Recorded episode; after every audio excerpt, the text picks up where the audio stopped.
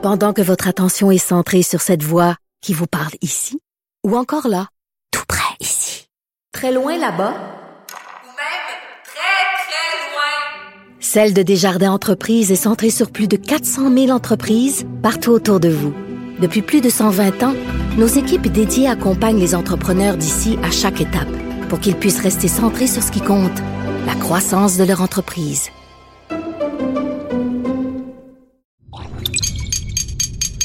Cube Radio. Sophie Durocher. Sophie Durocher. Sophie Durocher. Mon nom est Sophie Durocher. Sophie Durocher.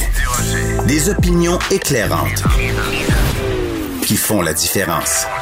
Cube Radio.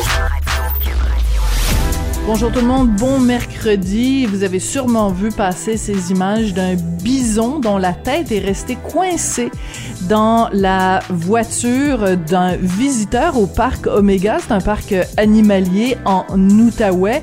C'est évidemment plus de peur euh, que de, mal. Mais quand j'ai vu ça, je me suis dit, eh ben, il me semble que la dernière fois que je suis allée au parc Omega, les règlements étaient très clairs. Je suis allée vérifier sur le site du parc Omega premier règlement sur les consignes de sécurité, ne ferme, n'ouvrez pas complètement vos fenêtres. Deuxième règlement, ne nourrissez pas les bisons. Qu'est-ce que les gens ont fait? Ils ont laissé leurs fenêtres complètement ouvertes et ils ont nourri le bison. Il y a toujours des gens qui vont voir un règlement et qui vont faire exactement le contraire de ce qu'on leur dit. C'est exactement comme les anti-vaccins. Quand j'ai vu ce qui s'était passé au parc Omega, j'ai poussé un grand et désespéré ben voyons donc. De la culture aux affaires publiques. Vous écoutez Sophie Durocher. Cube Radio.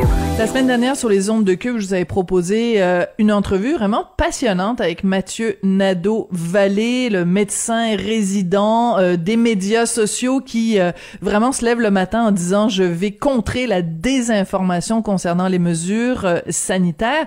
Depuis, ben, il est vraiment rendu une méga vedette, interviewé par Pierre Bruno, une présence à Tout le monde en parle. Donc, j'avais envie de prendre de ces nouvelles. Mathieu Nadeau-Vallée, bonjour. Bonjour, ça va bien? Oui, ben moi, ça va très bien. Vous, vous êtes un petit peu pris dans un tourbillon depuis la dernière fois qu'on s'est parlé. Comment vous, vous vivez avec tout ça, avec euh, cette euh, exposition médiatique? Ouais, ben j'ai eu à peu près 10 000 nouveaux abonnés là, sur TikTok. Euh, je suis vraiment content. J'ai plus de messages que je peux en répondre. Oui. Donc c'est vraiment une, une, une popularité assez importante. En même temps, ce qu'on a appris au cours des dernières heures, c'est que votre compte Facebook euh, a été fermé, banni. Là, c'est pas trop clair. Peut-être que vous pouvez nous dire où est-ce que vous en êtes rendu euh, avec Facebook. Qu'est-ce qui se passe de ce côté-là? Oui, ben ils m'ont dit que dans 24 heures, ils, me reviendraient avec une décision finale. Euh, il y a, dans ce temps, il y a quelqu'un de Facebook qui m'a contacté pour me dire que c'était euh, sûrement parce que plusieurs personnes m'avaient signalé et aussi une combinaison avec le fait que le nom que j'avais sur Facebook, c'est un pseudonyme. Donc, Facebook m'a demandé une carte d'identité pour vérifier mon identité. Puis, une solution à ça, ça serait d'aller chercher le, le petit crochet bleu là, officiel de Facebook. Mais je reviens dans la première partie de ce que vous nous avez dit, euh, Monsieur Nadeau-Vallée, c'est que euh, la raison pour laquelle Facebook a euh, fermé votre page, même si c'est momentané, c'est parce qu'il y a des gens qui vous avaient signalé. Ça veut dire quoi, des gens qui vous ont signalé? Ben, c'est-à-dire quand, on voit une vidéo ou une publication Facebook, on peut toujours la signaler. C'est-à-dire, c'est plusieurs motifs de signalement, dont cette personne propage la désinformation ou encore cette personne fait du harcèlement ou encore cette personne n'est pas une vraie personne. Donc, il y a plusieurs motifs de signalement. Puis, ce qu'on me dit, c'est qu'il y avait des gens qui s'étaient donné le mot pour tous aller me signaler. Donc, alors que vous, vous faites de la dé euh, la, la dé désinformation, c'est-à-dire que vous donnez la vraie information avec des faits pour déboulonner de la désinformation. Vous avez été dénoncé par des gens qui sont manifestement euh, soit anti-vaccins ou anti-mesures sanitaires. Euh, comment vous réagissez quand vous voyez que les gens se sont donné le mot puis se sont mis en meute, en fait, en groupe pour euh, faire fermer votre compte? Ben, je m'y attendais. En fait, je l'avais même dit avant de passer à tout le monde en parle que ça allait arriver. j'avais juste avant ça, j'avais eu une publication qui avait été justement bannie, puis c'était un article du New England Journal of Medicine. qui est un des plus gros journaux en médecine. Donc, je pense que Facebook a des algorithmes qui fonctionnent pas très bien, puis que c'est pas vraiment vérifié par des humains. Fait que du moment qu'ils obtiennent un certain nombre de, de signalements, ben, ils ferment tout. C'est quand même assez décourageant, c'est assez euh, ironique. Euh, quand euh, vous avez donné ces entrevues, donc vous êtes d'abord venu ici euh, à Cube, on a fait une entrevue avec vous. Ensuite, bon, tout le monde en parle quand même, plus d'un million de personnes. Une entrevue aussi avec Pierre Bruno, puis différentes entrevues à différents endroits. Euh, est-ce que ça a un impact? C'est-à-dire qu'il y a, est-ce qu'il y a des gens après vous avoir vu à la télé ou entendu à la radio qui se sont dit bon ben moi je je je le crois, ce jeune euh, médecin-là, ce jeune résident, et je vais en effet aller me faire vacciner. Est-ce que vous sentez que vous avez créé un mouvement? Oui, euh, j'ai eu beaucoup de, commentaires comme ça depuis mon passage à Tout le monde en parle. Le problème, c'est que j'ai plus accès à lire les commentaires parce que je suis banni de Facebook. Là, on m'a dit que j'en avais des centaines qui m'attendaient. Euh, des, des, messages privés, je veux dire. Oui. Donc, peut-être que vous avez en effet converti plein de gens mais vous n'avez pas accès à vos messages, donc vous pouvez pas le savoir. Donc c'est doublement frustrant en fait. Ben oui non. Là, j'en profite pour prendre une petite pause de Facebook. Et là, en attendant, j'ai encore Twitter puis euh, j'ai encore Twitter puis TikTok. Donc euh, sur TikTok, je suis rendu à 50 000 abonnés. Ouais. Alors, euh, euh, si vous étiez, mettons, euh, un influenceur puis que vous vendiez des maillots de bain, on pourrait peut-être vous trouver superficiel de dire, oh mon Dieu, le nombre d'abonnés est important. Mais dans ce cas-ci, Monsieur Nadeau-Vallée, vu que l'influence que vous exercez, c'est une question de santé publique, c'est une question, dans certains cas, de vie et de mort, ben c'est important en effet de que vous ayez beaucoup de gens qui vous suivent ou beaucoup de gens qui qui qui réagissent. C'est pour ça que pour euh, pour vous c'est important qu'il y ait beaucoup de gens qui aient, qui accès à ce que vous avez à dire. Ben exactement. C'est pour ça que j'ai accepté. Tout le monde en parle. C'était stressant d'aller là-bas, mais je me suis dit que le, le but c'était de diffuser le message, de diffuser la science.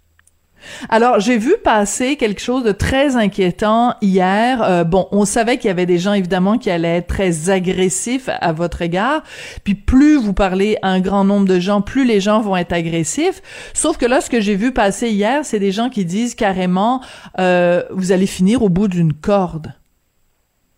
Ah ben en fait, ce message-là s'adressait pas à moi, ça s'adressait à quelqu'un qui me défendait mais ça a été euh, ça a été rapporté à la Sûreté du Québec, puis ils prennent ça très au sérieux. Déjà, euh, tous les comptes de cette personne-là ont été euh, flagués et, bannis par Twitter. Est-ce que ça vous surprend que des gens soient tellement fâchés contre vous, tellement fâchés contre les mesures sanitaires, qu'ils aillent jusqu'à menacer quelqu'un de, de, de la pendre au bout d'une corne? Ça vous surprend, ça? Ben, je, je suis pas sûr que ça, c'était une personne qui était tant fâchée. Elle avait plutôt l'air juste perdu, puis euh, menacer un petit peu tout le monde au hasard. C'était peut-être quelqu'un qui avait des problématiques de santé mentale. Oui, mais euh, sans, sans vouloir faire un diagnostic, il reste quand même que il y a euh, une, une, une grande agressivité. Hein. Il y a vraiment, je pense par exemple aux gens justement qui ont qui ont écrit à Facebook pour signaler votre compte. Euh, c'est pas si quand on est dans une perspective de, de dialogue, de dire bon ben on va échanger puis on va débattre. Ben si un des deux dans le débat dit j'ai envie que tu fermes ta gueule, ben il y a pas beaucoup de débat possible. Ouais, c'est ça, ben exactement. Mais généralement ça va pas même plus loin que les insultes. C'est la première fois qu'il y avait que je voyais des menaces de, de, mort, puis des, des, euh, des, incitations au suicide. Mais comme j'ai dit, cette personne-là n'est pas vraiment représentative des autres. Là. Euh, elle n'était pas vraiment anti-vaccin. C'était juste une personne qui commentait un petit peu n'importe quoi partout. Hmm. Comment les gens euh, réagissent dans votre dans votre entourage euh, médical? Euh, Je sais que à l'université de Montréal, je pense qu'ils ont euh, très fièrement dit bon ben un de nos étudiants là qui est vraiment beaucoup présent dans les médias et tout ça. Mais le reste de la communauté médicale entre guillemets, comment comment ils voient ça le fait que vous alliez dans les médias comme ça pour pour défendre le vaccin entre autres? Ben, il y a beaucoup de professionnels de la santé qui m'ont écrit, là, des inhalothérapeutes, des pharmaciens, des infirmières, des médecins, des intensivistes, euh, pour me dire que ce que je faisais était vraiment bien. Puis il y en a qui ont confirmé un petit peu ce que je pensais aussi. Ils m'ont dit, moi j'aimerais ça faire ça, mais j'ai un petit peu peur de m'exposer à la haine puis à tout ça. Donc souvent la question qui, se pose, c'est pourquoi pourquoi on est très peu à, à être sur les médias sociaux, puis à défendre la science, puis à défendre euh, la, la vraie information, mais je pense qu'une partie de la réponse est là. Hum, ça c'est drôlement intéressant parce que justement il y en a des médecins. Tu sais, il y a docteur euh, Vadeboncoeur, il y a docteur Daïn, il y a docteur Marquis. Il y en a des médecins qui euh, depuis les tout débuts de la pandémie sont euh, très très très présents dans les médias. Je pense même à Nima Machouf, enfin docteur Kadir. Il y a plein de gens qui font ça, mais le prix à payer c'est en effet d'être l'objet de haine. Qu'est-ce qui fait que vous vous allez continuer malgré tout, euh, Monsieur Nadeau-Vallée? Ben, je suis pas sûr que je vais continuer, là. Je vais... ok, c'est clair. c'est clair. Mon but, c'est de, de, faire ça essentiellement en septembre et en octobre, parce que comme j'ai dit, je pense qu'en ce moment, c'est exactement le bon timing pour aller se faire vacciner. Puis je pense que les gens euh, ont droit de prendre une décision éclairée. Mais après ça, une fois que toutes les informations sont données, ben là, c'est aux gens de faire leur choix. Puis voilà, je vais peut-être continuer de faire une capsule de temps en temps. Mais euh, voilà, mon but, c'est vraiment de donner un coup d'information en ce moment. Comme ça, tout le monde va pouvoir dire, ben, au moins j'ai eu ma chance de prendre une décision éclairée.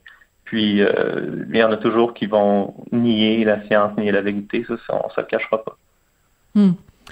Quel genre de médecin vous avez envie d'être quand vous allez avoir fini votre votre spécialisation, votre résidence? Quel genre de de rôle vous aimeriez jouer dans la dans la société, Monsieur Nadeau Vallée Après ce que vous avez vu là de, de, la pandémie, de la façon dont on a traité euh, traité ça?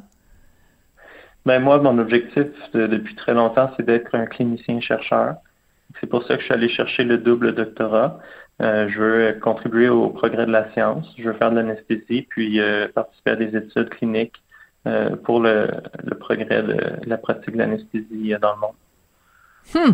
C'est bien répondu. Donc, on, on, vos deux, diplômes, évidemment, c'est pharmacologie et, médecine. Ben, écoutez, on aimerait bien vous cloner, Monsieur Nadeau-Vallée. on aimerait ça en avoir beaucoup des Mathieu comme vous pour justement contrer la désinformation. Donc, lâchez pas. Et ben, on espère que les gens de Facebook vont, vont, vont comprendre qu'on a besoin de plus de, de pages comme la vôtre et qu'il faut pas les fermer. Au contraire, il faut, il faut les ouvrir et la, la libre circulation des idées. Merci beaucoup d'être venu nous parler aujourd'hui. Merci beaucoup. Bye bye. Mathieu Nadeau-Vallée, donc, euh, ben, vous le connaissez sous son surnom de Doc TikTok, mais euh, il, il, insiste tout le temps pour le dire, je suis médecin résident, donc soyons plus précis, le médecin résident des médias sociaux qui vient de, se faire fermer le, le clapet quand même par Facebook, donc espérons que la situation va se résorber. Pendant que votre attention est centrée sur cette voix qui vous parle ici, ou encore là, tout près très loin là-bas, ou même très, très loin, Celle de Desjardins Entreprises est centrée sur plus de 400 000 entreprises partout autour de vous. Depuis plus de 120 ans, nos équipes dédiées accompagnent les entrepreneurs d'ici à chaque étape pour qu'ils puissent rester centrés sur ce qui compte, la croissance de leur entreprise. Sophie Durocher. Une femme distinguée qui distingue le vrai du faux. Vous écoutez Sophie Durocher. Cube Radio. Les rencontres de l'heure. Marie-Claude Barrette et Sophie Durocher. La rencontre Barrette du Rocher.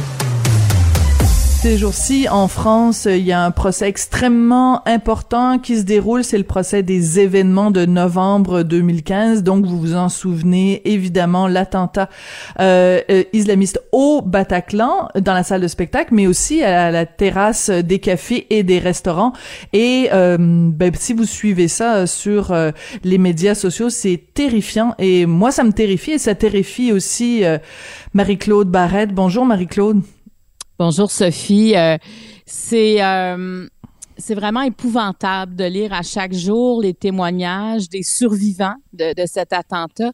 Et moi, je ne peux pas décrocher. Euh, à chaque jour, je vais lire. À chaque jour, j'ai quand on comprend tellement c'est quoi un choc post-traumatique, on comprend tellement ça veut dire quoi être survivant. Euh, il y a des il y a des témoignages qui, ben en fait tous les témoignages c'est l'horreur hein, ce qu'ils ont vécu. On peut imaginer le 1500 personnes dans une salle de spectacle et tout à coup les terroristes arrivent se mettent à tirer partout. Euh, ils étaient pris là vraiment dans dans la salle de spectacle. Il y en a évidemment plusieurs qui ont réussi à sortir mais à quel prix? Ils sont sortis de cette salle-là et à quel prix ils en sont sortis vivants. Et c'est, là que c'est l'horreur. Écoute, euh, il y, en a une euh, qui témoignait récemment, elle s'appelait, elle s'appelle Maureen, puis elle disait, le plus dur, c'est de faire le deuil de soi. Puis elle disait, avec cet événement-là, j'ai l'impression d'en avoir pris à perpétuité. Parce que hmm. tu ne t'en sors jamais des images de gens qui meurent devant toi, qui se font tirer et ils ont une culpabilité aussi d'avoir quitté la salle parce que s'ils sont survivants, c'est qu'à un moment donné, il y en a qui ont joué, qui ont, qui ont joué, c'est pas un bon terme ici, il y en a qui ont décidé de faire les morts, donc ils étaient en dessous d'un paquet de gens qui mouraient sur eux. Euh, on peut imaginer quand tu ressors de ça, dans quel état tu es. Il y en a qui ont décidé, il y avait des opportunités de fuir, ils l'ont fait en laissant des gens derrière eux, des regards qu'ils croisaient de gens qui les suppliaient de les aider. Ils ont fait le choix de sortir parce qu'ils savaient de toute façon qu'ils n'en sortiraient pas vivants s'ils restaient.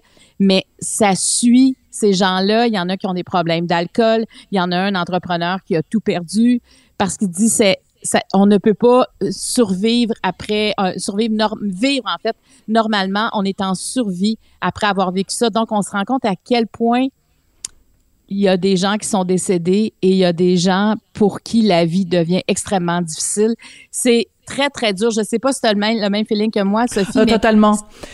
Écoute, euh, moi, je, je, veux rendre hommage aussi, bien sûr, euh, aux survivants et euh, c'est important d'avoir des yeux et des oreilles dans ces procès-là et je, je, suis le compte de, écoute, peut-être six ou sept journalistes différents qui vraiment, en direct, là, au fur et à mesure que ça se passe, transcrivent ça, mettent ça sur euh, sur Twitter ou sur Facebook. Pour, on a vraiment l'impression d'être dans la salle euh, de procès euh, avec eux et ils nous décrivent aussi les, les réactions physiques que des, des différents témoins, des différents survivants. Et j'ai vraiment accroché à la même chose que toi, c'est le sentiment de culpabilité. Tu dis, ben comment ça se fait que ces gens-là se sentent coupables? Dans certains cas, ils se sentent coupables parce que, par exemple, leur, leur blonde ou un membre de leur famille était là, ils sont précipités pour aider en priorité leurs proches versus quelqu'un qu'ils ne connaissaient pas.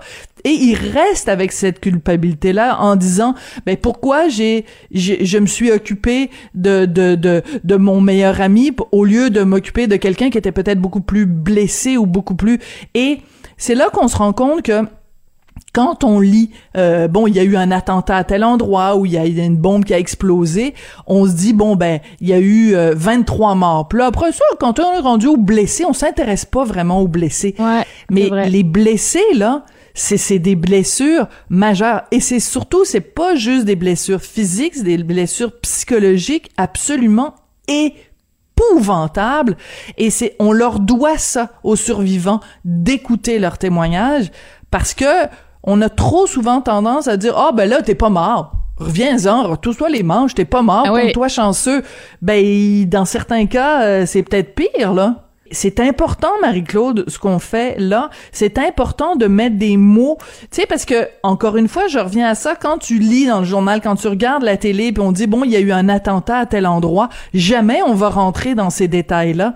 Mais, mais on le doit aux victimes, on le doit aux survivants, on le doit aussi à la mémoire des gens qui sont, qui, qui sont morts, de décrire exactement ce qui s'est passé. Parce que c'est trop simple de dire, ah, oh, il y a eu un attentat au Bataclan, point il y a eu tant de morts. on veut pas, on veut plus en entendre parler, tu sais, non. Exactement, exactement. Puis on veut surtout pas avoir les détails parce qu'on n'a pas envie nous de se faire des images dans notre tête, mais on leur doit ça. Je pense que c'est un, c'est un, c'est un, respect et aussi parce que euh, c'est, c'est particulièrement horrifique là je veux dire il y a vraiment de, de certains de ces de ces djihadistes là qui euh, ont été particulièrement sadiques. Puis là, je veux pas trop rentrer dans les détails, mais ils ont vraiment joué avec euh, euh, les, les nerfs de, de, des gens. Ils ont vraiment, ils ont, ils sont, ils ont pas juste tiré dans le tas là. Je veux dire, c'est c'est c'est vraiment, en tout cas, bref. Je veux Et pas trop rentrer dans. Mais ce procès-là va, va se terminer euh, en mai. Donc, il y a encore beaucoup de témoignages. Là. Pour les gens qui veulent le suivre, c'est, comme tu disais dès le départ, il est facile à suivre. Ce procès-là, facile dans, à trouver, mais pas facile sur le plan psychologique à suivre, par contre, parce que c'est vraiment, comme tu dis, beaucoup de détails. Puis moi, ça me ramenait à Polytechnique. Tu il y en a eu aussi des attentats au Québec. Et je me souviens quand Karine Vanasse disait qu'elle, qu'elle voulait faire un film à- à- sur Polytechnique. Moi, je- au, dès le départ, je ne comprenais pas. Et finalement, quand on a vu le film, j'ai tout compris. Tu sais, je me disais, c'est c'est pas en, en disant non, c'est trop, euh, c'est trop lourd, on veut rien savoir. Non, un instant, il y a des drames qui se passent et au niveau de la société, on doit, on doit y faire face. Et euh, tu sais, moi, j'ai interviewé, j'imagine toi aussi souvent des, euh, des victimes de Polytechnique, Absolument. des filles qui étaient là, et c'est des témoignages bouleversants. Et à chaque fois qu'elle le raconte, c'est un peu comme si elle l'avait vécu la veille. Donc, c'est important d'entendre, c'est important de les soutenir. Si évidemment, ceux, j'imagine qu'il y a des membres des familles, des gens qui témoignent présentement à Paris qui ne comprenaient pas cette souffrance-là. Et peut-être qu'ils auront encore plus de support de leur entourage, même si ça fait six ans, le temps, il n'y a pas de prescription de temps dans ces cas-là. Hum, c'est très bien dit. Écoute, Marie-Claude, cet été, euh, je suis partie euh, un mois avec euh, avec mon mari et mon fils. On est allé à Paris. On a passé un mois à Paris. Puis on se promenait tout le temps dans les rues, tu sais, au hasard de nos de nos promenades. Puis à un moment donné, on marche dans la rue, puis je me retourne et je m'arrête. Et Richard voit dans mon visage qu'il y a quelque chose qui va pas. Je suis au bord des larmes. Là, il lève les yeux. On était devant le Bataclan. Puis on a expliqué à mon fils euh, ce qui s'était passé et tout ça. Et de l'autre côté de la rue, de la salle du Bataclan, il y a un petit parc avec des bancs. Et à côté de ces bancs-là, parmi les, les, les petits arbres, parmi les, les fleurs, parmi le, le, le gazon, il y a euh, une pierre en hommage à toutes euh, les victimes. Puis écoute, il y a des fleurs, il y a des gens qui étaient venus. Puis écoute, c'était il y a six ans là. Et encore une fois, il y a des il y a encore des gens qui viennent porter des fleurs. L'important de se rappeler pour que au moins ces gens-là ne soient pas morts en vain, que ça nous conscientise à certains problèmes de société, à certains euh, euh, problèmes de radicalisation. Euh, c'est important. En tout cas, si vous allez à Paris, euh, allez vous recueillir euh, devant le Bataclan. Vraiment, c'est c'est c'est un événement euh, novembre euh, 2015 qu'on est qu'on n'est pas prêt d'oublier. Écoute, euh. Marie-Claude, euh, on est assez sombre aujourd'hui, mais qu'est-ce que tu veux? C'est la vie. Tu veux me parler aussi des familles d'accueil parce que tu as eu une rencontre euh, marquante Ah, avec ouais. euh, Nancy Audet. Eh, quelle femme Ah. formidable, hein? Quelle femme formidable. Et, et moi, j'ai envie de parler, j'ai envie de parler justement du côté lumineux des familles d'accueil parce que ce qu'on voit, tu sais, quand on entend parler malheureusement des familles d'accueil, c'est souvent parce qu'il y a eu un drame, parce qu'il y a eu un abus sexuel. Mais il reste que c'est très rare que ça arrive dans les familles d'accueil, sauf que quand ça arrive, évidemment, c'est dénoncé avec raison parce que ce sont des enfants qui sont mineurs, qui n'ont pas de défense, euh, qu'on place là, ils n'ont pas un mot à dire. Alors, c'est normal qu'on dénonce. Mais par contre, Nancy Audet arrive avec un documentaire où on met en lumière c'est pas euh, c'est pas euh, flamboyant, c'est pas nécessairement tout beau tous les jours, mais quand même, c'est elle là, c'est ce qui l'a sauvée dans sa vie, c'est d'avoir été en famille d'accueil. Donc une famille d'accueil, c'est aussi un c'est aussi un, un, lieu où on peut changer la vie d'un enfant et on a tellement besoin, Sophie, des maisons des familles d'accueil parce que c'est vraiment un filet de sécurité qui empêche les enfants de- d'être seuls. Tu sais, je veux dire, c'est... Et, et, et Nancy Audet racontait euh, à l'émission que j'ai fait là-dessus, elle, écoute, elle raconte, tu sais, elle dit, il faut penser au féminicide, là. Elle dit, moi, j'ai une Ouais. amie qui est, qui est famille d'accueil, puis un enfant qui est arrivé en pleine nuit parce que sa mère venait d'être assassinée, là. Alors, cet enfant-là n'a Oh. pas de... Tu comprends, il est dans la maison, il n'y a pas de lieu pour aller porter. Alors, la famille d'accueil, parce qu'il y a des familles d'accueil d'urgence et des placements d'urgence. Alors, et- c'est arrivé en pleine nuit. Alors, tu peux imaginer le rôle que qu'ont ces gens-là quand un enfant comme ça arrive. Il y en a une autre qui me racontait, qui était avec nous, Marie-Pierre, qui, euh, elle, elle a plusieurs enfants en famille d'accueil, elle et sa conjointe en Beauce. Puis elle racontait, elle dit, à un moment donné, on m'a appelé, j'ai un enfant à aller te porter. Elle dit, on l'a couché dans un lit. Là, t'es là un instant, est-ce que je peux avoir son nom, son âge, est-ce qu'elle a des allergies alimentaires? Euh, imagine, elle- là, elle dit, moi, j'ai pas dormi de la nuit parce que le lendemain matin, là, la petite, elle laisse se réveiller. Qu'est-ce que je vais dire? T'es plus dans ta famille. Alors, tu sais, il y a toutes sortes d'histoires, mais c'est gens, moi, je voulais souligner la vocation. Euh, tu sais, Oui, c'est vraiment, c'est bien dit. C'est Hey. vraiment, ça prend une vocation, là, tu sais, parce que, en plus, euh, dans, dans, dans cette docu-réalité, donc, euh, être famille euh, d'accueil, il y a une famille, je pense, ils ont 10 enfants, ou, enfin, ils sont, il y a une, vraiment une grosse, Oui. grosse famille d'accueil. Tu dis, Oui. moi, je- bon, toi, t'en as, t'en as plusieurs enfants, moi, j'en ai Ah, moi, juste à un. trois, j'avais atteint ma capacité, là, par exemple. Là, je te dirais que à 10, mais c'est une organisation incroyable, là, tu sais. Puis moi, je leur disais, qu'est-ce que vous dites aux gens, euh, de ceux, ceux qui disent que vous faites ça pour l'argent? Puis, écoute, il y a même pas personne qui a comme voulu répondre en voulant dire, garde, là, qu'est-ce que tu veux? Et la présidente, Geneviève Rioux, là, du, du, du regroupement des familles d'accueil, a dit, écoute, on a tellement de paperasse à remplir puis de, de comptes à rendre que finalement, on est payé pour ça. On n'est pas payé pour être avec les enfants. Mais tu ce qu'elle voulait dire, c'est on peut pas faire ça pour l'argent. Écoute, c'est bien trop prenant. C'est normal qu'ils soient rémunérés. Écoute, ils s'occupent d'enfants, de parents qui sont inadéquats, à, des fois à un moment précis de leur vie et des fois pour le reste. Tu sais, il y a des enfants qui vont Ouais. qui vont être en placement jusqu'à l'âge de 18 ans. Et mais mais c'est écoute là, il y a, y a une, euh, des fois il y en adopte aussi des enfants qui sont placés. C'est souvent c'est ce qu'ils souhaitent. Mais Marie-Pierre me racontait aussi à un moment donné, euh, elle a eu un enfant à quelques jours de vie jusqu'à l'âge de deux ans. À deux ans, le père a demandé la, à nouveau de, de reprendre son enfant et la petite est partie. Et elle dit ce qui manque, on n'a pas de soutien. Elle dit moi là.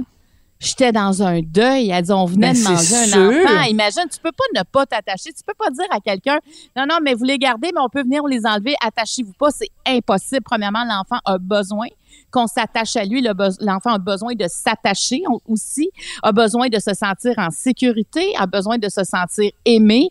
Alors, c'est, écoute, c'est des témoignages qui sont bouleversants. Moi, j'ai juste vu les deux premiers épisodes parce que ça va être euh, disponible sur Moi Compagnie, je pense, autour du 25 27. octobre. 27 octobre. J'ai vu les deux premiers épisodes et euh, hey, j'ai, pleuré, je pense, trois fois pendant que je regardais ça parce qu'il y a des moments touchants. Et tu sais quoi?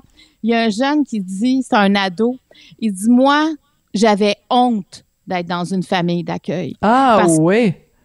Et même Nancy Audet racontait euh, à l'émission, elle dit, écoute, euh, tu te fais, tu fais rire de toi, tu sais, parce que tu es dans une Quand famille tu dis ça à d'accueil. l'école, ouais, c'est Ah ouais, ça. ouais, c'est comme, garde, toi, t'es, t'es, t'es habillé n'importe quand, toi, t'es pas comme les autres, tu sais, toi, t'as pas vraiment de parents, tu sais. Et cet enfant-là, cet ado-là, dit, moi, j'avais honte. Puis dit, depuis que je suis dans ma nouvelle famille d'accueil, je suis fière. Parce Ah, que c'est j'ai magnifique. vraiment... Écoute, Mm. c'est- ça fait Des du bien d'entendre ça. Puis ça fait, ça, je pense que on doit mettre en lumière ces, familles d'accueil euh, qui remplissent euh, cette vocation-là avec euh, avec aplomb, avec détermination, et c'est un don de soi. Puis oui, il y en a pour qui c'est plus difficile les familles d'accueil, mais on peut-tu de temps en temps parler de ce qui va bien aussi. Et ils ont des revendications. Puis les remercier, puis les remercier Hey, aussi yes, pour hein. leur euh, leur quoi, générosité. Oui. Je, je veux juste te dire Rapidement, une chose rapidement, avant rapidement. de terminer. Vite, vite, vite. Moi, là, quand j'ai eu trois enfants, je me disais, hey, si on décède les deux parents en même temps, peut-être que nos enfants vont se retrouver en famille d'accueil. On on n'est jamais à l'abri de ça. C'est vrai. Peu importe qui on est. Alors, ouais, ben c'est juste ça que je voulais dire. Bravo, chapeau à ces, à ces gens qui se portent volontaires pour prendre en charge les enfants des autres. Oui. Nos enfants, finalement, au Nos final. enfants, Écoute, euh, exactement. donc, euh, cette, euh, cette docu-réalité, donc, euh, animée par Nancy Odette, qui est absolument formidable. D'ailleurs, je vous recommande son livre. Ça va être diffusé à la chaîne Moi et compagnie le 27 octobre. Merci beaucoup, Marie-Claude. Merci. Peut-être un sujet plus léger demain, on oui, verra. oui, demain, Mais ça on en prend. OK. Ça en prend. Bye. Merci, merci. Pendant que votre attention est centrée sur vos urgences du matin, vos réunions d'affaires du midi, votre retour à la maison ou votre emploi du soir, celle de Desjardins Entreprises est centrée sur plus de 400 000 entreprises à toute heure du jour. Grâce à notre connaissance des secteurs d'activité et à notre accompagnement spécialisé, nous aidons les entrepreneurs à relever chaque défi pour qu'ils puissent rester centrés sur ce qui compte, le développement de leur entreprise. Avertissement. Cette émission peut provoquer des débats et des prises de position pas comme les autres. Vous écoutez Sophie Durocher. Vous connaissez peut-être l'humoriste américain Dave Chappelle. Il est au cœur d'une controverse. Il y a un spécial d'une heure de Dave Chappelle euh, diffusé sur Netflix qui fait hurler certains militants transgenres qui accusent Dave Chappelle d'être euh, transphobe parce qu'à un moment donné dans son spectacle, il dit, tenez-vous bien, tous les gens qui sont sur Terre, tous les êtres humains sur Terre sont nés en passant à travers les cuisses d'une femme. Le genre est une réalité. Il est dans l'eau chaude à cause de ça. J'avais envie d'en parler avec un humoriste québécois pour savoir est-ce que c'est rendu qu'on peut plus rien dire, puis surtout un humoriste québécois dont euh, une production est disponible sur Netflix. Et bien j'ai pensé évidemment à Martin Petit parce que la version américaine des pêcheurs est disponible sur Netflix. Martin Petit est au bout de la ligne. Bonjour Martin. Salut Sophie. Quand t'as vu cette controverse-là autour de Dave Chappelle, quelle fut ta réaction? Assez parti à rire. ben, ben, faut dire, ben, si- en, fait, si les gens ne connaissent pas Dave Chappelle, c'est une longue histoire. Parce que Dave Chappelle fait des jokes, euh, pas sur les trans, mais il fait des jokes sur ce concept de société-là. Une de ses bonnes réflexions, parce que c'est un gars qui mesure la progression des acquis des Américains noirs dans la société américaine, c'est c'est son c'est son cheval de bataille autant que la souveraineté va être le cheval de bataille de Mathieu Bock-Côté. Donc lui, c'est ça son son grand thème, c'est l'évolution de la reconnaissance des, de l'égalité des noirs aux États-Unis.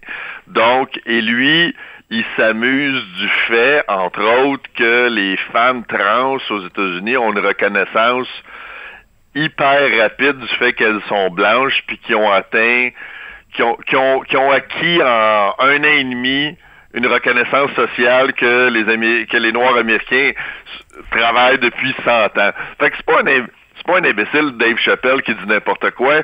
Tu sais, il, il fait des comparatifs, il fait des comparaisons, puis son dernier son dernier show est très très bon. Et Il très parle drôle. encore de ça. Il parle encore, des, il parle encore, mais il parle, il parle surtout, c'est très touchant en fait, parce que en fait c'est c'est ça, c'est très touchant parce qu'il raconte l'amitié qui s'est liée, à- qui s'est qui s'est tissée entre lui puis une humoriste trans qui venait le voir à tous ses spectacles, Daphné, et il raconte le fait que à travers l'humour, leur amour de l'humour, ils se sont mis à, à, à- repousser un petit peu les barrières des jokes que tu peux faire entre quelqu'un qui est pas trans et quelqu'un qui est trans. Donc, l'amitié permet de se faire des farces quand tu te fais confiance parce que tu comprends les intentions qui sont pas méchantes. Il raconte cette amitié-là, puis il raconte que cette trans-là, Daphné l'a défendue sur Twitter à un moment donné, puis fait, elle s'est fait ramasser par des militants, qui, des militants trans, puis quelques jours après, s'est suicidée. Et euh, sans dire que, parce que personne ne peut le savoir, que c'est à cause de ça ou c'est à cause d'un mal-être que- qu'elle avait depuis longtemps, évidemment. Mais comme il dit, ça n'a pas dû aider. Bref, il, il- il fait un hommage au parcours de, de, De cette femme-là. Ouais. Et euh, c'est très touchant. Puis, tu sais, quand t'as quand t'as vraiment une cause à cœur, euh, Dave Chappelle, c'est c'est le Yvon Deschamps moral. Tu sais, si on veut avoir un équivalent québécois, tu sais, c'est c'est la boussole morale des États-Unis, Dave Chappelle. Quand Dave Chappelle se positionne, Dave Chappelle parle de ton sujet à toi, là. C'est l'équivalent que ton sujet a une pub de 25 minutes pendant le Super Bowl. Fait que quand Dave Chappelle consacre C'est bon. Ouais. quand Dave Chappelle consacre à ton sujet préféré la moitié de son spectacle qui est vu par tout ce qui a une tête d'humour puis euh, qui est comme un influenceur social dans la société américaine, ça fait un devoir de regarder Dave Chappelle. Tu dois être juste content parce que tu sais que quand lui en parle, puis il en parle bien, ça fait avancer ta cause. Là, en ce moment, les trois, quatre militants qui, qui veulent, qui veulent, comme tu dis, rester militants, puis camper sur l'opposition. Là, en ce moment, sont carrément en train de tirer dans leur but, sont en train d'être contre-productrices, contre-productifs pour leur propre cause. Puis, euh, ils font juste souligner le fait que dans dans toutes les causes du monde, ben les militants trop les trop les militants qui réfléchissent pas, qui sont trop hargneux, puis trop agressifs finissent par euh, par nuire à leur propre cause.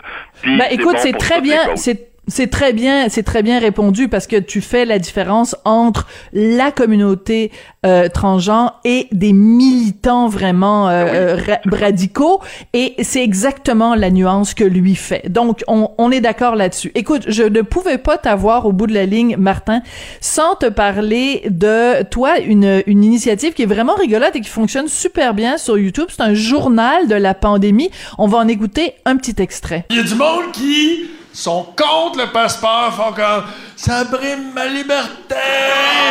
Non, ça te donne des choix. Tu peux venir ici, au bordel, avoir du fun, ou aller marcher dehors avec Eric Duhem.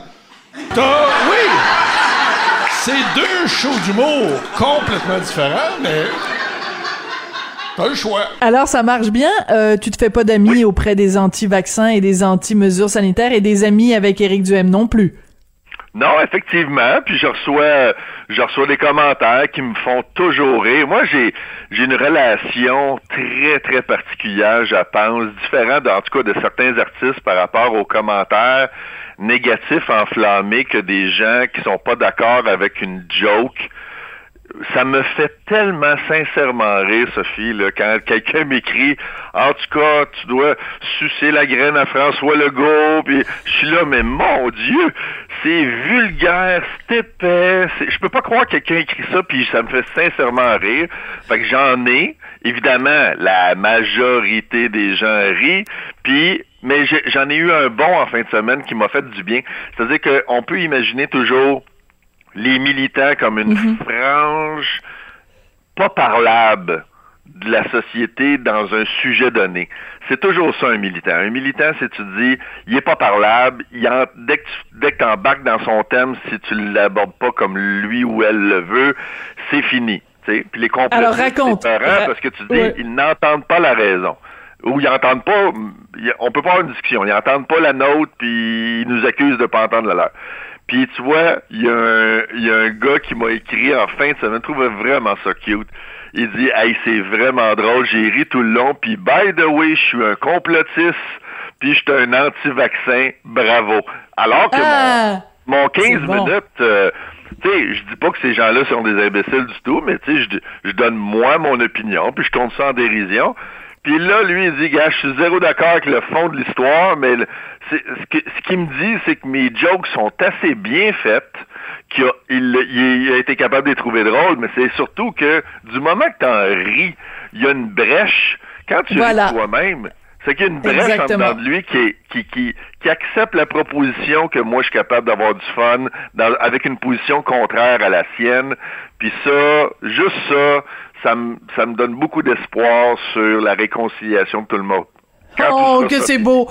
Que, oui, quand tout ça sera fini. Écoute, ça a été très bref, mais très intéressant. Merci beaucoup, Martin. On va continuer à suivre ton journal euh, de la pandémie. On peut retrouver ça, évidemment, euh, sur YouTube.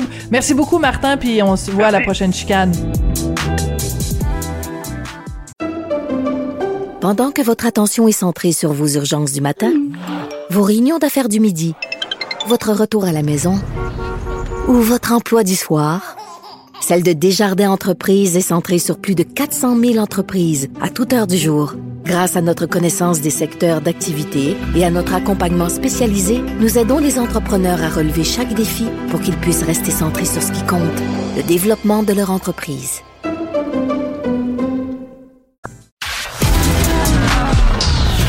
De la culture aux affaires publiques. Vous écoutez Sophie Durocher. Cube Radio. Le 30 septembre dernier, les policiers sont intervenus dans un club liber- libertin, oui, oui, un club échangiste, donc euh, le club L'Orage. Pourquoi? Ben parce que euh, les policiers considéraient que les mesures sanitaires n'avaient pas été respectées. Les gens qui dansaient sans masque, le quart de la clientèle qui était en train de s'amuser, entre guillemets. Quand j'avais lu cette histoire-là euh, dans les journaux, euh, je me disais, ben c'est sûr, c'est pas évident, mais un club échangiste, mesures sanitaires, il me semble, ça va pas ensemble. Donc j'avais envie d'avoir des nouvelles de ce qui se passe euh, à au club libertin L'Orage. Donc j'ai au bout de la ligne le propriétaire de ce club, il s'appelle Jean-Paul Labaye. Bonjour monsieur, comment allez-vous? Oui, bonjour, ça va très bien et vous? Ben moi ça va très bien. Vous comment ça va depuis euh, le 30 septembre, depuis cette descente euh, des policiers Nous, ça va déjà. euh, déjà, c'était pas une descente, c'était une visite. hein. Euh, D'accord. ils sont venus à deux. Euh, ils sont venus à deux constater effectivement, c'est vrai qu'il y avait eu, euh, il y avait eu un peu de, de débordement. Quand on parle de tout le monde danser et tout, bon, cela dit, il y avait quoi? Il y avait 80 personnes dans la place. La moitié était euh, dans la partie bar et la moitié peut-être dansait. Donc ça faisait une dizaine de personnes euh, qui dansaient sur une musique qui était malgré tout pas plus forte que ça. Et, euh, et effectivement, une moitié du monde qui s'allumait, qui s'amusait au deuxième étage, là où ont lieu les, euh, les actes sexuels. D'accord. Alors, moi, dès le départ, il faut que vous m'expliquiez quelque chose. Alors, je vous le dis, moi, personnellement, je, je n'ai aucun problème à le dire. J'ai jamais mis les pieds dans un club libertin, mais vous venez de le dire, c'est quand même un lieu où les gens vont pour euh, avoir des relations sexuelles. Donc, comment on peut concilier ça? le. Oui, oui, s'ils le veulent, bien sûr. Ben, on, on comprend entre adultes euh, consentants, il peut y en avoir qui se font simplement regarder ou euh, ou simplement prendre un verre. On comprend le principe. Mais la partie où on a des relations sexuelles, comment on peut réconcilier ça avec des mesures sanitaires qui nous disent il faut maintenir un mètre de distance, porter le masque, se laver les mains et tout ça. Comment ça fonctionne au- concrètement là? Ça fonctionne donc euh, effectivement encore plus en tant que pandémie. On a à peu près euh, la moitié, si ce n'est que les trois quarts du monde, euh, qui viennent pour euh, pour rencontrer des gens qui ont le même intérêt qu'eux, euh, pour euh, pour venir boire un verre, pour venir discuter, et, et une autre partie qui, quoi qu'il arrive, vont s'amuser. Mais ce sont des gens qui se sont amusés la veille chez eux, qui vont s'amuser demain à l'hôtel. Ce sont des gens qui se connaissent déjà. Alors ceux qui connaissent personne, ben, restent, restent au club, discutent, rencontrent du monde. Et ceux qui, qui veulent s'amuser s'amusent. Ce, ce sont des choses qu'ils font déjà dans tous les cas. D'accord. Donc euh, quand Et- on est quand on est échangiste, euh, c'est ça qu'on souhaite, c'est avoir une relation euh, sexuelle avec quelqu'un qui est pas notre notre conjoint euh, habituel. Donc vous vous dites qu'il euh, qu'il le fasse à l'hôtel ou qu'il le fasse chez moi, ils vont le faire de toute façon. Donc aussi bien qu'ils le fassent chez nous. Ben, si, si on veut pousser ça euh, comme ça, effectivement, euh, chez nous, ben, euh, on a demandé les doubles vaccins, maintenant on demande les, les passeports. On a quand même une certaine surveillance euh, où on peut dire, ben non, là maintenant mets ton masque et tout. À la maison, euh, il y, a, y, a, y a rien de, de toutes ces sécurités-là. Donc, euh, je pourrais presque vous dire qu'effectivement, c'est beaucoup plus sécuritaire euh, un peu comme tout, là, dans la mesure où il y a un minimum de contrôle, ben, ça devient plus sécuritaire. Ouais. Donc pour rentrer au club euh, l'orage, il faut montrer euh, son son passeport euh, sanitaire. Vous ne laissez rentrer personne qui est pas doublement vacciné. Exactement. Et euh, Exactement, après et on a, pardon, oui. Non, allez-y, allez-y. Et et on, on a respecté depuis le début, nous à l'orage, on a fermé une semaine avant euh, que l'ordre de fermer euh, soit donné parce que on sentait là que c'était une histoire qui allait mal tourner. Donc on a fermé plus tôt, on a respecté tout le long, toute l'année où il fallait être fermé. Quand on a réouvert, ben on a réouvert avec les exigences, à savoir effectivement le masque, le 50% de la capacité, et euh, petit à petit on nous promet des choses qui n'arrivent pas, puis qui au bout d'un moment euh, euh, mélangées à d'autres choses qu'on voit, je vais, je vais pas reprendre le cliché, mais oui quand même, de ce qui s'est passé euh, au Centre Bell euh, cette semaine. C'est que quand on se fait dire pour nous, pour 60 personnes ou pour 40 personnes, qu'il y a qu'il y a très gros danger, qu'il y a ben, je pense que le lendemain de ça, voir les images du Centre Bell, c'est très c'est très fâchant, c'est très je trouve que c'est de la provocation. Mais parce que les gens qui ont donné l'accord pour qu'il y ait ces shows au Centre Bell savaient très bien en donnant l'accord que euh, il serait impossible de respecter euh, toutes les consignes, le masque, la distanciation. Euh, au moment de prendre cette décision-là, ils savaient que ce serait impossible. Et en même temps, euh, ils font des visites de bars où il y a 60, 70 personnes. Alors c'est frustrant, c'est on, on, peut me demander, on peut me dire oui, mais à l'orage, il y a plus de risques. Non, je vois pas où il y a plus de risques. Je comprends très bien ce que vous voulez dire. Vous, vous êtes à petite échelle, vous êtes euh, peu peu nombreux à fréquenter euh, votre euh, votre commerce. Mm -hmm. Et euh, le, le, gouvernement, le, les policiers viennent vous faire des visites pour vous rappeler il faut porter le masque, il faut faire ci, il faut faire ça. Et pendant ce temps-là, au Centre Bell, en donc le party est pogné, pas de masque, euh, les gens collés les uns sur les autres. Il y a comme un deux poids, deux mesures. Mm -hmm, tout à fait. Tout à fait, et qui est, qui est très frustrant. Et, et je suis persuadé que euh, je suis persuadé que les policiers sont frustrés aussi. Euh, ceux qui sont venus faire euh, leur tour à l'orage étaient pas fiers de venir faire leur tour à l'orage. Eux aussi ont des conseils, des consignes euh, différentes suivant euh, que ça vient de Pierre ou de Paul ou de Jacques. Euh, donc eux aussi ont une job pas facile. Alors j'imagine que quand ils viennent nous voir, puis qu'ils nous font la morale et tout ça, puis que le lendemain euh, on apprend les histoires du Centre Bell, ben eux aussi doivent être découragés. Ouais. En même temps, euh, si je peux me permettre de faire l'avocat du diable, Monsieur Labeille, c'est que euh, les euh, au Centre Bell, il y a personne qui était installé sur un tapis en train de faire euh, la, la, position du missionnaire ou euh, les les, ouais, les 92 positions du Kama Sutra. Là, tu sais, je pense Oui. pas qu'il y a personne qui s'est fait qui a fait la levrette en plein Centre Bell. Là. Vrai, mais ça change quoi? Vous me parliez de l'article qu'il y a eu dans Le Devoir. Euh, L'article se termine comme ça, je me souviens plus quelle est la personne euh, qui a donné cette réplique, là, mais qui, qui, qui un professeur quelconque, euh, et qui disait que effectivement, dans les dans, dans le cas bien précis de, l'orage ou d'un club libertin, euh, effectivement, on peut se poser des questions. Le virus, c'est pas une maladie qui est sexuellement transmissible.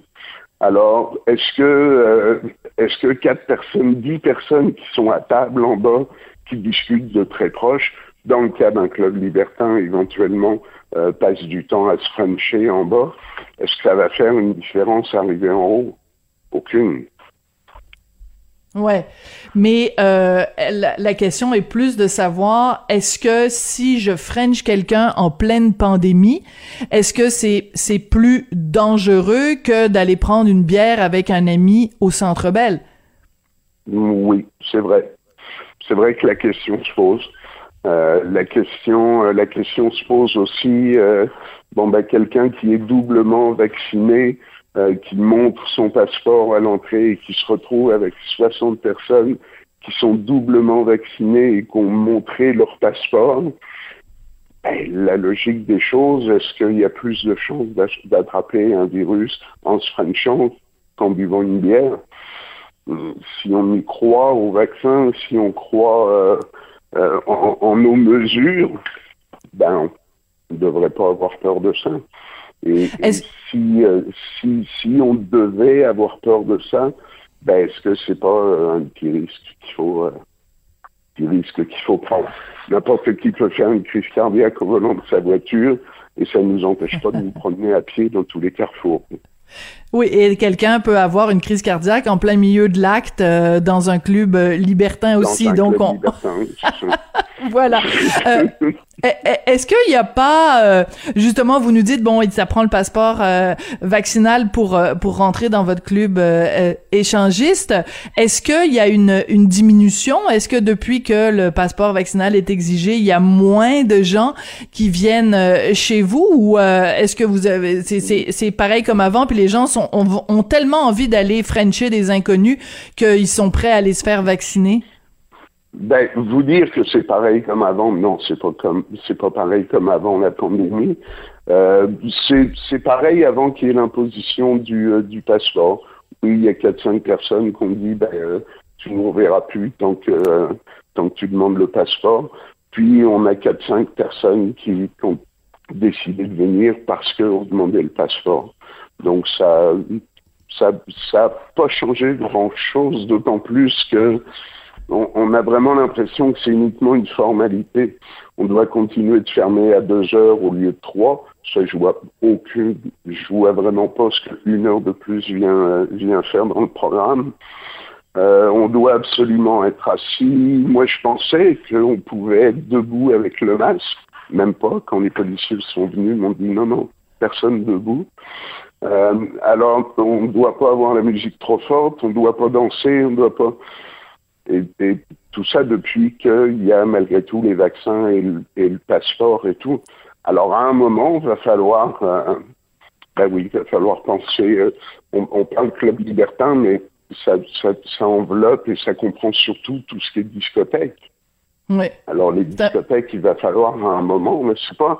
Je comprends, il y a le mot libertin derrière. Est-ce qu'il y a une grosse différence entre une discothèque et, euh, un, club libertin?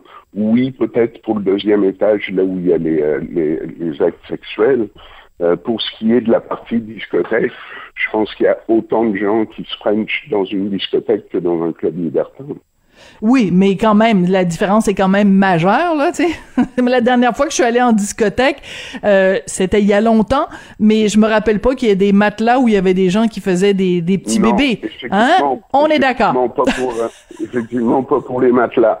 Mais voilà. on, on, est quand même en 2021. Je pense que, euh, je pense que la, la, la jeunesse d'aujourd'hui euh, est pas mal plus euh, pas mal plus fringante que, que quand moi j'avais l'âge d'aller en discothèque, mettons. Oui, c'est ça. Donc, de toute façon, peut-être qu'il n'y a pas des matelas, mais ils font, ils font des cris crac croc dans les toilettes ou à toutes sortes d'endroits. Donc, euh, euh, ils, ils, vont trouver, trouver toujours un moyen de passer à l'acte. Écoutez, ça a été très intéressant comme entrevue, puis je, je retiens surtout que euh, ce double standard entre des gens au Centre Bell versus des gens dans un dans un club où on danse, où on où on se French, euh, ben en effet, pourquoi on est très très très très très sévère dans un cas? Et très libertin justement dans l'autre. Merci beaucoup d'être venu nous parler aujourd'hui. Ça me fait plaisir. Bonne journée. Jean-Paul Merci Jean-Paul Labeille, donc qui est propriétaire du club libertin L'Orage à Montréal. Décidément, on aura tout su. C'est comme ça que se termine l'émission. Merci beaucoup à Dominique Plamondon à la mise en onde, à la réalisation. Merci aussi à Florence Lamoureux à la recherche. Et euh, qui sait, peut-être que demain aussi, on va parler de se frencher dans un bar libertin. On le sait pas. Il n'y a, pas deux journées qui se ressemblent sur les ondes de cube. On se retrouve demain. Cube Radio.